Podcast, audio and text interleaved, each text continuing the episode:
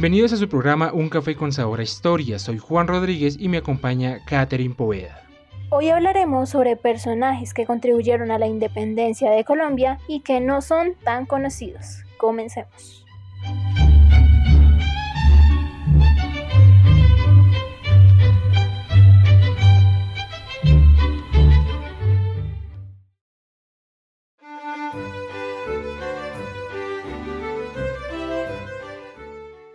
La independencia fue un largo proceso que logró el fin del dominio español en la Nueva Granada, donde las mujeres fueron decisivas. De manera abierta rechazaban la monarquía y eran permanentes sus arengas motivando a los patriotas a luchar por la libertad.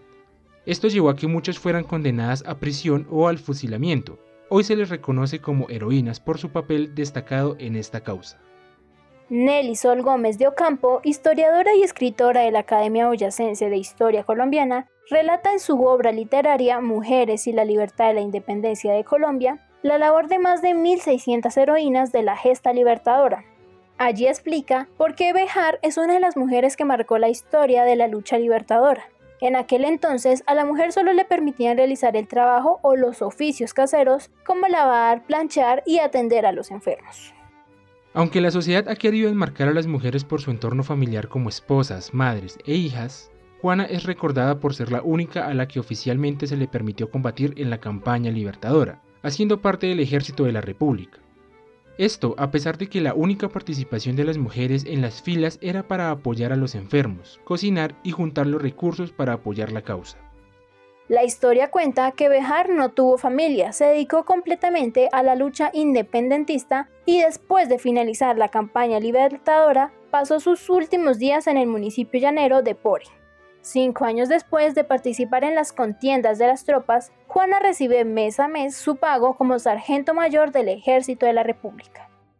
Juana inspiró a las mujeres a la lucha por la independencia, abrió el camino para el posicionamiento de la mujer en las fuerzas militares, afirma la historiadora Nelly Sol Gómez de Ocampo. Gracias al legado que dejó Bejar en la historia de la independencia, miles de mujeres han hecho parte del Ejército Nacional, entre las cuales están oficiales, suboficiales, cadetes y civiles que han hecho parte del área administrativa de esta institución.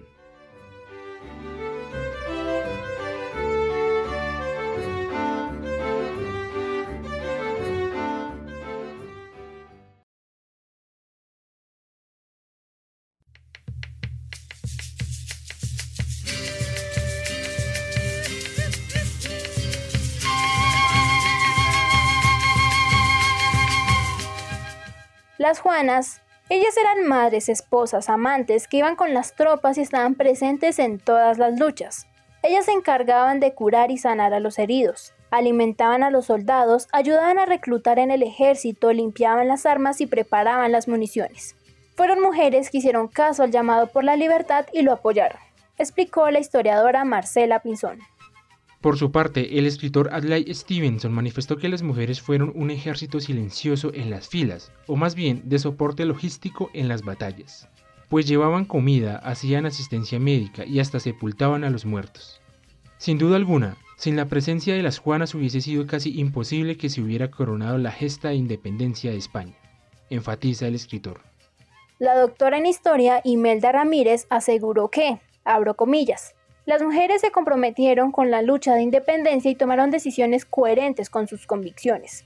La Nueva Granada experimentó como otras partes del continente americano en la época desde las últimas dos décadas del siglo XVIII levantamientos populares de protestas ante todo por las imposiciones fiscales de la corona y los abusos de autoridad de los funcionarios virreinales.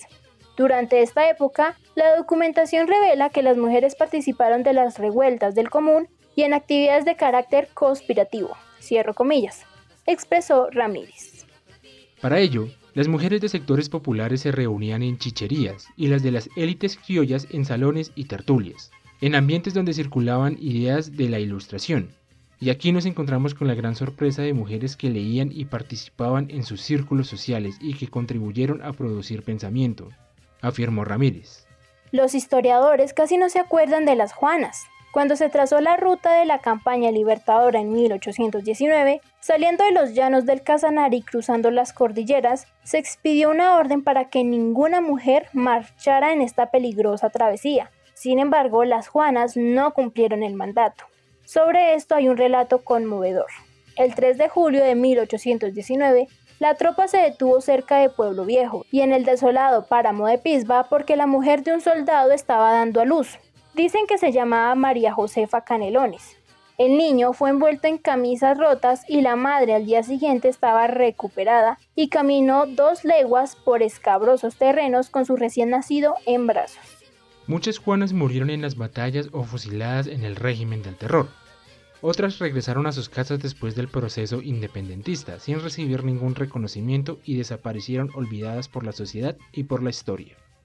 El pueblo de Pasto las recuerda en el hermoso poema La Guaneña, una tonada de guerra alegre y nostálgica compuesta por el compositor pastuso Nicantor Díaz, enamorado de la bella ñapanga Rosario Torres, conocida como el aguaneña. Las ñapangas eran las mujeres del pueblo que acompañaban a los soldados, como amantes y como cocineras, pero también empuñaban el rifle. El bambuco guerrero laguaneña se convirtió en el himno de la libertad.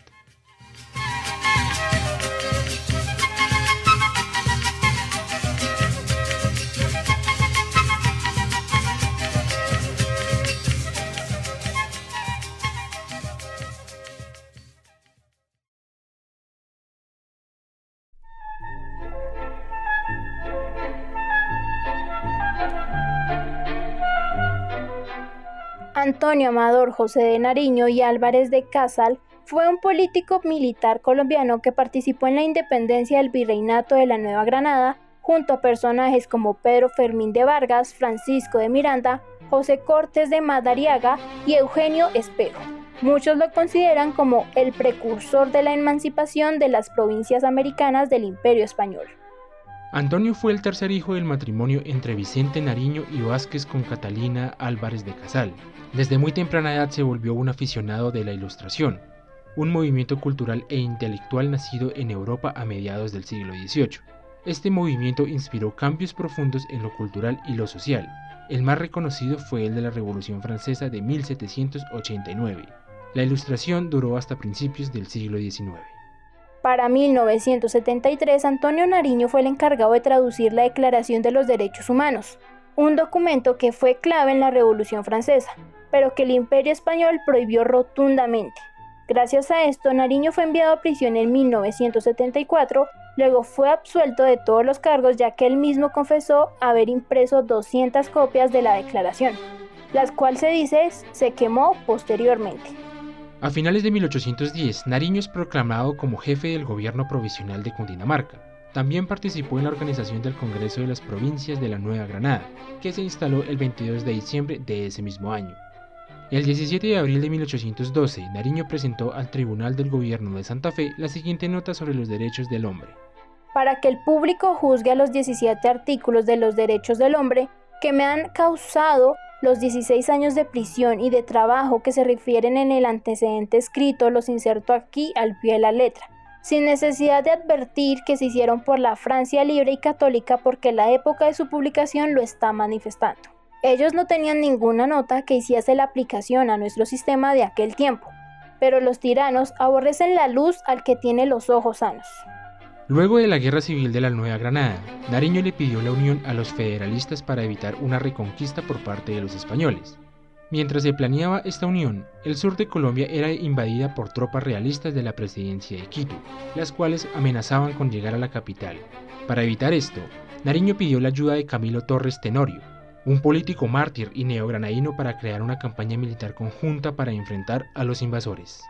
A mediados de 1813, Nariño se ofreció para comandar los ejércitos de Cundinamarca y las Provincias Unidas, pero antes debía pedir a Cundinamarca su completa independencia de España. En septiembre del mismo año, Nariño le cedió la presidencia a su tío Manuel de Bernardo Álvarez de Casal, esto para salir a contener el avance de las fuerzas españolas desde Quito, la llamada Campaña Militar del Sur. Al llegar al sur, se enfrentó al general español Juan de Zambrano e hicieron que retrocediera para retomar Popayán y desde allí plantear su estrategia. En su viaje a Pasto, a la batalla de los ejidos de Pasto, se encontró con varios ataques de grupos guerrilleros que dificultó el paso del ejército. Al llegar a Pasto, combatieron todo el día. En la noche, Nariño se devolvió a su base por 500 refuerzos que tenía, pero no los encontró, y su ejército lo abandonó y volvió solo a Popayán. Luego de ambular por varios días entre montes, Nariño decide entregarse a las fuerzas enemigas. El mariscal Melchor Aymerich tomó a Nariño por prisionero y decide no enviarlo a Quito porque allí lo iban a fusilar. Cuatro meses después, Nariño, desde una prisión en Popayán, envía a Cundinamarca una propuesta para un armístico con Quito. El presidente Manuel de Bernardo Álvarez la envió al Congreso que respondió favorablemente. El 15 de julio de 1815, Nariño es enviado a una cárcel de Quito luego de unos intentos de liberación a la fuerza. Nariño llegó a principios de marzo de 1816 y salió el 23 de marzo de 1820. Tres años después, Nariño se enfermó. Viajó a Villa de Leyva para recuperarse por un par de meses. Luego fue víctima de la tuberculosis y de la bronconeumonía. Desafortunadamente no las pudo vencer y murió el 13 de noviembre de 1923. En honor a él se creó el departamento de Nariño, gracias a la ley primera del 6 de agosto de 1904. En 1938 se nombró Nariño a un municipio de Cundinamarca. En 1845 una localidad de Antioquia. En 1972 la localidad 15 de Bogotá. En 1976 se fundó la Universidad Antonio Nariño, el Ejército Nacional entrega la condecoración Orden del Mérito Antonio Nariño y la Casa Presidencial tiene como nombre la Casa de Nariño o el Palacio de Nariño.